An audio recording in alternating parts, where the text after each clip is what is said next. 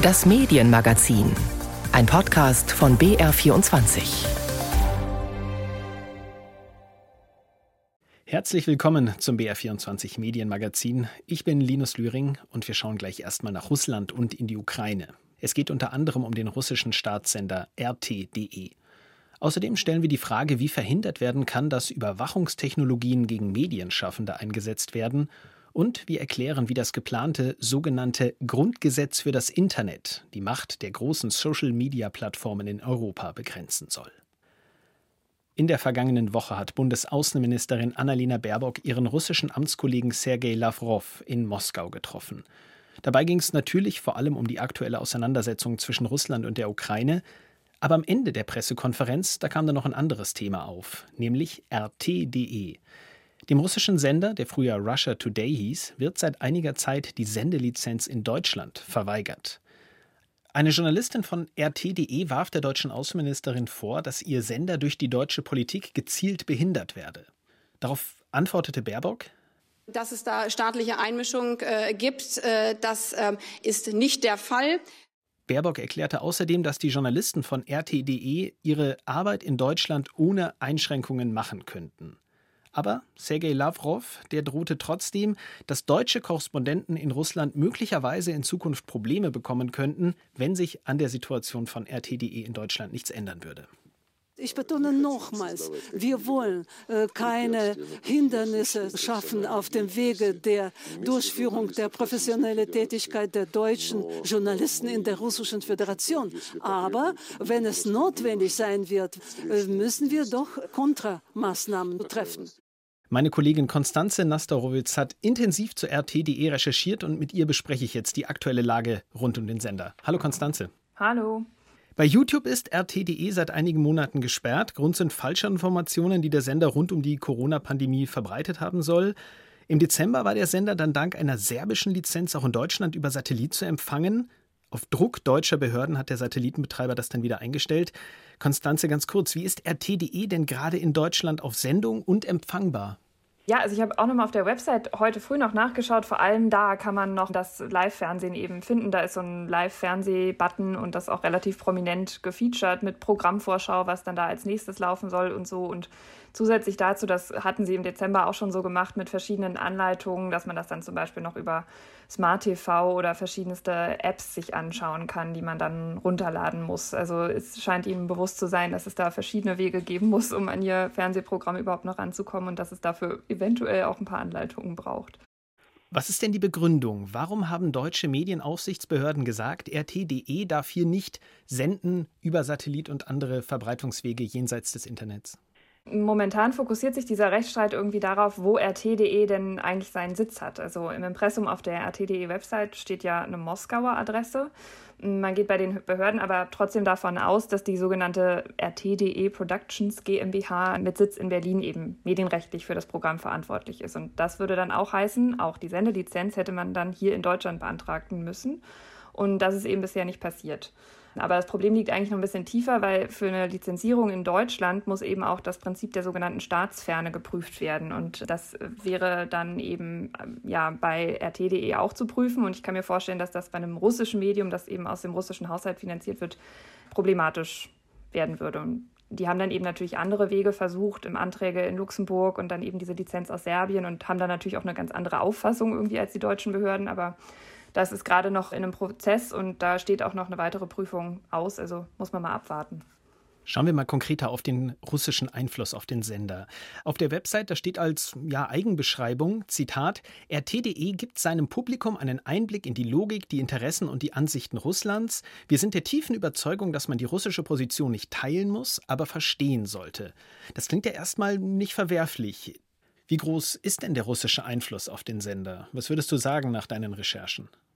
Mm, ja, also äh, gerade das, was du gerade zitiert hast, das hatte ich auch nochmal mit der Geschäftsführerin da im Interview auch besprochen. Die hat es auch nochmal betont, wie wichtig das für Russland sei, erklärt zu werden. Und tatsächlich klingt das nicht verwerflich, aber es gibt eben aus der Geschichte von RT.de doch einige Beispiele, die eben vermuten lassen, dass es Putin selbst schon um mehr als das geht. Also ähm, zum Beispiel hat er mal erklärt, dass die Gründung des Senders RT schon auch der Versuch sei, das Monopol der angelsächsischen Medien zu brechen. Und am Ende geht es ja auch um die Finanzierung. Da schreibt der RT.de selbst auch auf der Website, dass man eben aus dem öffentlichen Haushalt der russischen Föderation finanziert wird. Aber es ist natürlich jetzt nicht so, dass man einfach auf die Website klickt und nur Putin-Lobeshymnen äh, findet. Das wäre dann doch ein bisschen plump. Aber es gibt eben viele Artikel, wo dann zum Beispiel russische Politiker total ausführlich zitiert und wiedergegeben werden. Und in einigen Analysen, eben auch so beim Thema Außenpolitik, finden sich dann eben doch auch Formulierungen, die nahelegen, dass hier dann eben eher eine Sympathie für die Sichtweise der russischen Seite gegeben ist. Du hast für die Reportage, die du für das NDR Medienmagazin ZAP gemacht hast, auch mit RT.de gesprochen. Du hast versucht, möglichst viele Einblicke zu bekommen. Beschreib mal kurz, wie hast du die Stimmung im Sender wahrgenommen? Was herrscht da für eine Atmosphäre?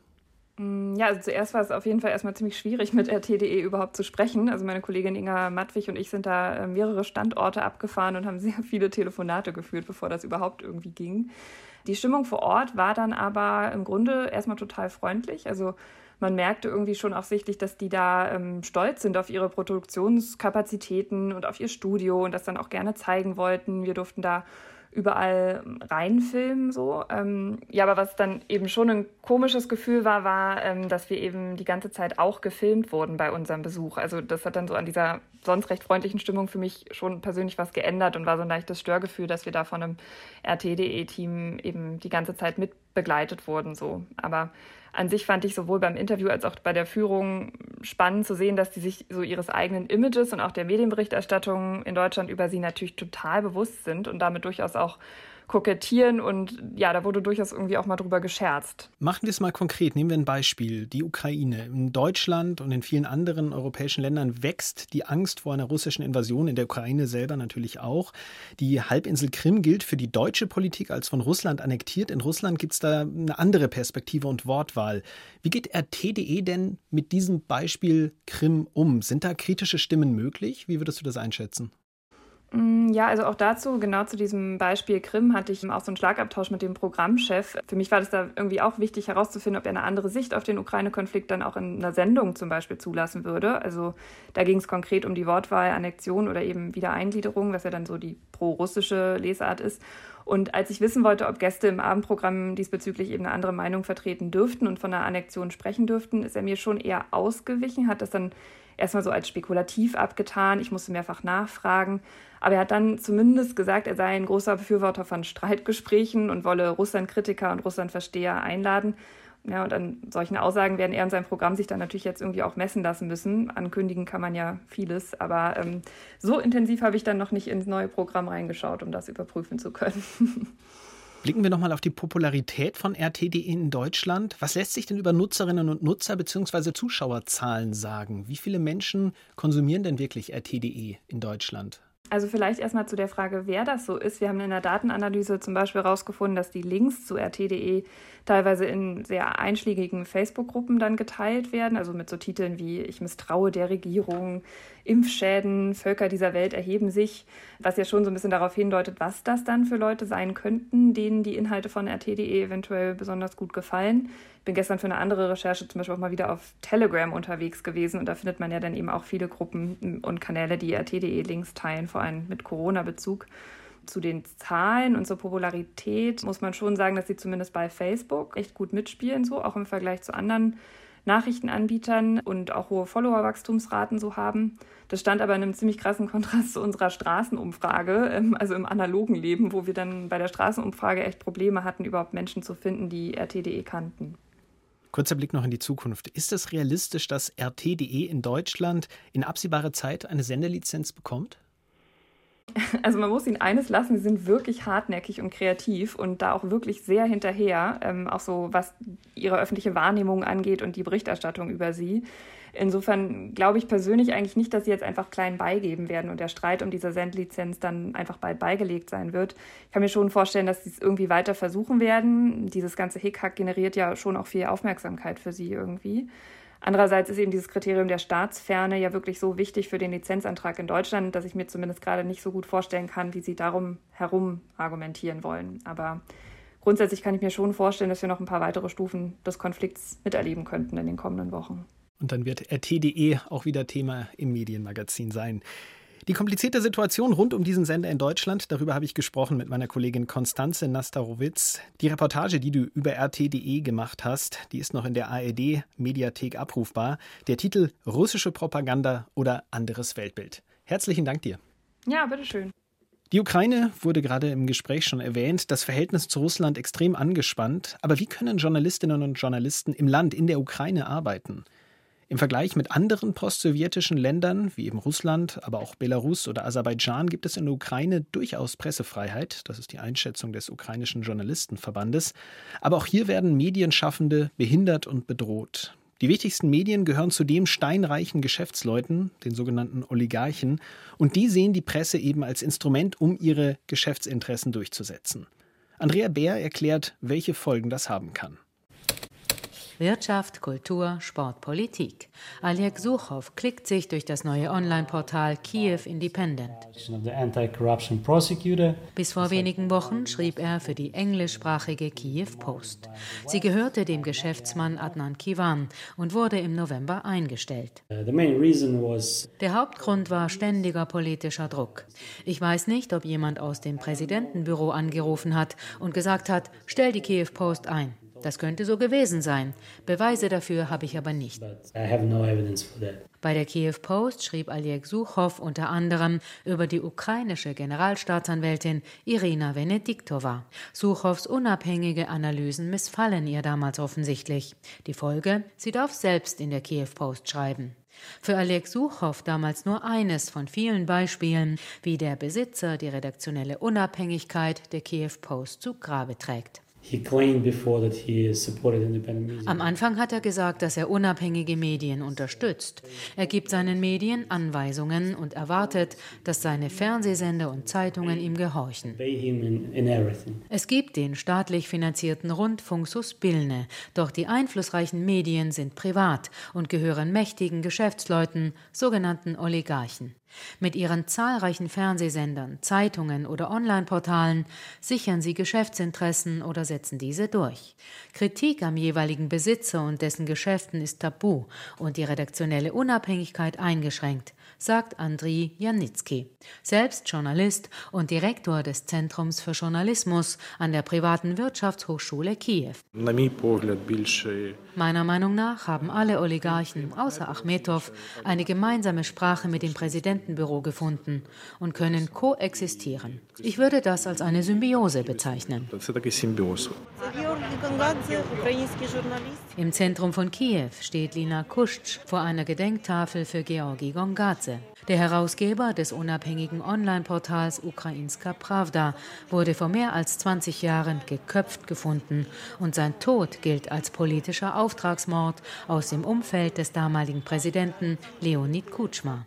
Im Vergleich mit anderen postsowjetischen Ländern gäbe es in der Ukraine zwar Medienfreiheit, doch diese sei nicht gut geschützt, konstatiert Lina Kuschtsch, Vizechefin des ukrainischen Journalistenverbands. Dieser sammelt Übergriffe und seit 2017 sind jährlich jährlich rund 90 Vorfälle dokumentiert. Behinderung, Angriffe, Bedrohung bis hin zu Morden, auch an Vadim Komarov. Der Investigativjournalist wurde 2019 in Tscherkassy zu Tode geprügelt.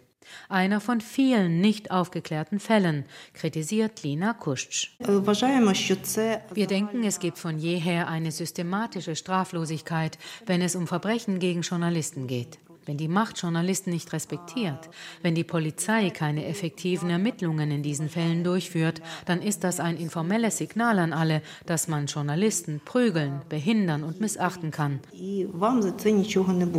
Das Team des neuen Online-Portals Kiew Independent sucht unterdessen Werbekunden und Sponsoren, die sich raushalten, betont Oleg Suchow. Uh, Was wir künftig verdienen, wissen wir nicht. Und bei der Debatte über einen Namen für unser neues Portal war die Mehrheit für Kiew Independent. Das drückt unsere Mission aus, unabhängig zu sein vom Druck der Geschäftsleute und aus der Politik. From political and business pressure. Andrea Bär berichtete über die Arbeitsbedingungen für Journalistinnen und Journalisten in der Ukraine. Dort sind es oft Geschäftsinteressen, die viele einschränken. Ein anderes Werkzeug, das Medienschaffende unter Druck setzt, sind Überwachungstechnologien. Und wie umfangreich die eingesetzt werden, das zeigten Enthüllungen rund um die Spähsoftware Pegasus im vergangenen Jahr. Mehr als 200 Journalistinnen und Journalisten aus 20 Ländern wurden damit ausgespäht. Das israelische Unternehmen NSO Group, das Pegasus entwickelt hat, wurde von Reporter ohne Grenzen als Feind des Internets bezeichnet. Nun fordert eine Gruppe von 80 NGOs und anderen Organisationen einen EU-weiten Boykott dieses Unternehmens. Michael Mayer berichtet. Schabolz Pani ist einer der bekanntesten Investigativjournalisten Ungarns. Er schreibt über Sicherheitsthemen, Waffengeschäfte, Deals mit zweifelhaftem Hintergrund zwischen Ungarn und Ländern wie China, Russland und anderen. Pani ist der ungarischen Regierung seit langem ein Dorn im Auge, wird regelmäßig nicht zu Pressekonferenzen eingeladen und erhält meist auch keine Auskunft von Behörden. Seine Berichte werden dort jedoch aufmerksam verfolgt. Mit Hilfe von Amnesty International und Journalisten des Pegasus-Projekts konnte aufgedeckt werden, sieben Monate lang wurde im Jahr 2019 sein Smartphone akribisch überwacht. Das hatte für ihn Konsequenzen, erzählt Pani. Ein Mensch, der für eine der ungarischen Sicherheitsbehörden arbeitet, hat mich kontaktiert und gesagt, er will sich nicht mit mir treffen, weil er weiß, dass ich überwacht werde. Wir konnten tatsächlich die Software ermitteln und auch genau sagen, wann diese Spyware auf meinem Telefon eingesetzt wurde. Pani ist nicht das einzige Opfer von derartigen Hackerangriffen. Spyware wie Pegasus oder Finn Fischer sind zum üblichen Mittel von Diktaturen und autokratischen Regimen geworden, wenn es darum geht, unliebsame Recherchen zu verhindern oder Oppositionelle in ihrer Arbeit zu behindern. So konnte nachgewiesen werden, dass etwa der saudische Geheimdienst das Smartphone des später ermordeten Journalisten Jamal Khashoggi abgehört hatte. Frederik Obermeier, Investigativjournalist der Süddeutschen Zeitung, hält Software wie Pegasus für ein Monstrum, das außer Kontrolle geraten ist. Es fängt schon damit an, mit dem Begriff Kriminelle. Was für einen Autokraten oder einen Diktator ein Krimineller sein mag, ist für uns in einem demokratischen Rechtsstaat womöglich nur ein Aktivist, ein Oppositioneller oder ein Journalist oder eine Journalistin. Und damit sind wir auch beim Kern des Problems. In den falschen Händen bedeutet eine Software wie Pegasus eine Gefahr für die Pressefreiheit. Und eine Gefahr für die Pressefreiheit ist eine Gefahr für die Demokratie. Das Problem besteht schon seit langem, berichtet Lisa Dittmar, Referentin für Internetfreiheit bei Reporter ohne Grenzen. Jedoch war das Ausmaß der Überwachung selbst für Experten eine Überraschung. Wir sprechen von 50.000 Nummern, die anvisiert oder tatsächlich angegriffen wurden. Wir wissen inzwischen von hunderten bestätigten Fällen. Die Zahl der Journalistinnen und Journalisten, die auf dieser Liste identifiziert wurden, steht dabei bei 220. Es sind hunderte von Menschenrechtsverteidigern in Dutzenden Ländern. Das hat einen Effekt auf demokratische Rechte und auf den Einsatz und den Kampf für Rechte weltweit. Doch wie kann man dem Problem begegnen? Die Gemengelage ist komplex, meinte SPD-Bundestagsabgeordnete Uli Grötsch. Denn man könne kaum etwas tun gegen Regime, die sich Überwachungssoftware aus Israel oder anderen außereuropäischen Ländern besorgen.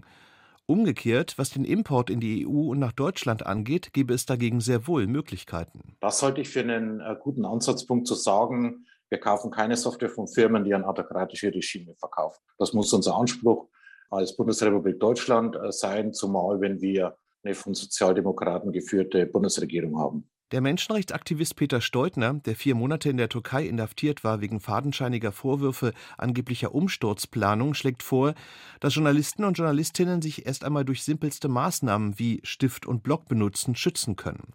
Außerdem sollten sie ihre Daten auf möglichst vielen unterschiedlichen Geräten verteilen. Notwendig seien auch regelmäßige Checks, ob Spy-Software aufgespielt wurde, was derzeit jedoch nur bei iPhones problemlos möglich ist.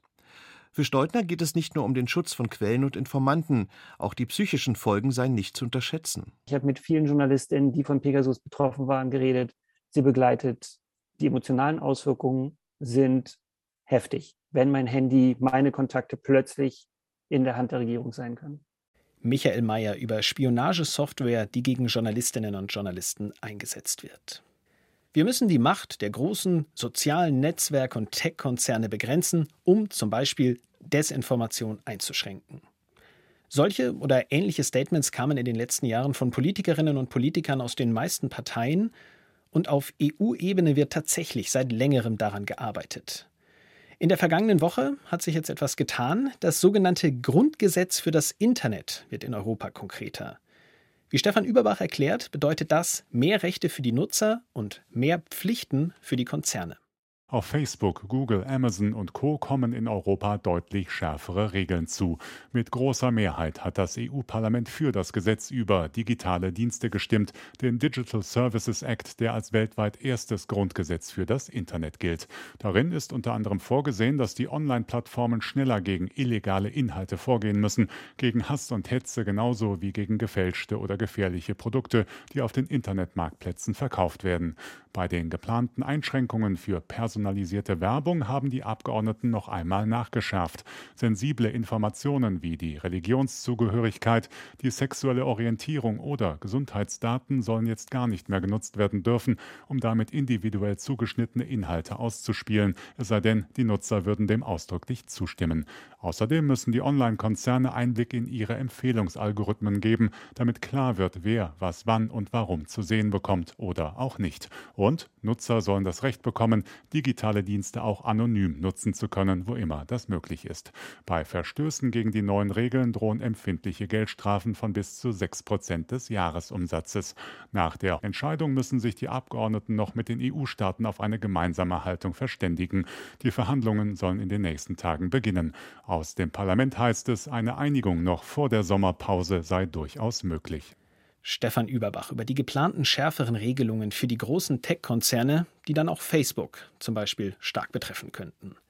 Und wir bleiben noch bei der Plattform, genauer bei Facebook News. Dieses Angebot ist Mitte 2021 gestartet und bietet Nachrichten von deutschen Medien. Damit möchte der Konzern seriöser wirken und dem Vorwurf entgegentreten, dass man eine Schleuder für Verschwörungserzählungen und Desinformation sei. Bislang wurden die Inhalte durch ein Unternehmen des Axel Springer Konzerns ausgewählt. Ab April soll das jetzt die Deutsche Presseagentur übernehmen. Was erstmal unspektakulär klingt, zeigt allerdings die Machtspiele in der deutschen Medienlandschaft. Zuerst erklärt meine Kollegin Sissy Pizza jetzt, warum Facebook News überhaupt einen Partner braucht. Die Zusammenstellung von News für Facebook wird für die einzelnen Länder mit Personal vor Ort gemacht. Das könnte Facebook gar nicht zentral aus dem Silicon Valley stemmen. In Deutschland haben sich die Verleger sehr lange dagegen gesträubt, dass Facebook, aber auch Google, Ausschnitte aus ihren Publikationen ohne Bezahlung übernimmt. Da ging es um das sogenannte Leistungsschutzrecht. Zeitungen und Zeitschriften wollen für ihre Inhalte honoriert werden. Der Druck auch aus der Politik auf Facebook wurde immer größer und so hat Facebook seine Geschäftspolitik geändert und nach und nach Deals mit Medienhäusern auch in Deutschland abgeschlossen. Das größte ist Springer und die haben angeboten, über das verlagseigene Unternehmen Upday die Nachrichten aus Deutschland für Facebook auszuwählen. Das nennt man einen News-Aggregator. Die Meldungen werden nicht selbst gemacht, sondern kuratiert. Und jetzt aber der Wechsel von Springer zu dpa, die künftig die Inhalte für Facebook News auswählt. Und hinter diesem Wechsel steckt auch Kritik von Springer-Konkurrenten. Der Unmut unter den Verlegerinnen und Verlegern, dass Springer-Chef Döpfner sich dieses lukrative Geschäft mit Facebook unter den Nagel gerissen hat, war von Anfang an groß. Zumal er es war, der als Präsident des Verlegerverbandes immer am heftigsten gegen Facebook und Google gewettert hatte.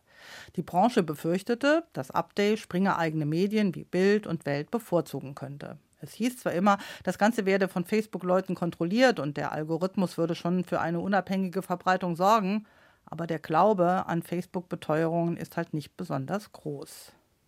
Und warum wurde gerade die Deutsche Presseagentur die Nachfolgerin des Springer-Konzerns als Partner von Facebook News? Dazu nochmal Sisi Pizza. Nach einem knappen Jahr zieht sich Springer jetzt von der Kuratierung der deutschen News zurück und das hängt vor allem mit dem stark kritisierten Verhalten zusammen, das Döpfner in seiner Doppelrolle als Springer Vorstandschef und Präsident des Verlegerverbandes in der Sache Julian Reichelt an den Tag gelegt hat. Er hat sehr lange an dem Bildchef festgehalten, dem Machtmissbrauch und mehr vorgeworfen wird und dabei auch noch seine Verlagskollegen und den deutschen Journalismus massiv beschimpft. Das ist also ein Rückzugsgefecht von Springer und dpa ist sicher die beste Adresse, denn die Nachrichtenagentur steht für größtmögliche Seriosität und Unabhängigkeit. Außerdem sind die Anteilseigner von dpa die Verlage, Rundfunkanstalten und Medienunternehmen in Deutschland selbst. Die Kuratierung von Facebook News bleibt also in der Familie. Das war's im BR24 Medienmagazin für diese Woche. Ich bin Linus Lühring und wir freuen uns über Feedback und Anregungen. Das gerne an medienmagazin.br.de.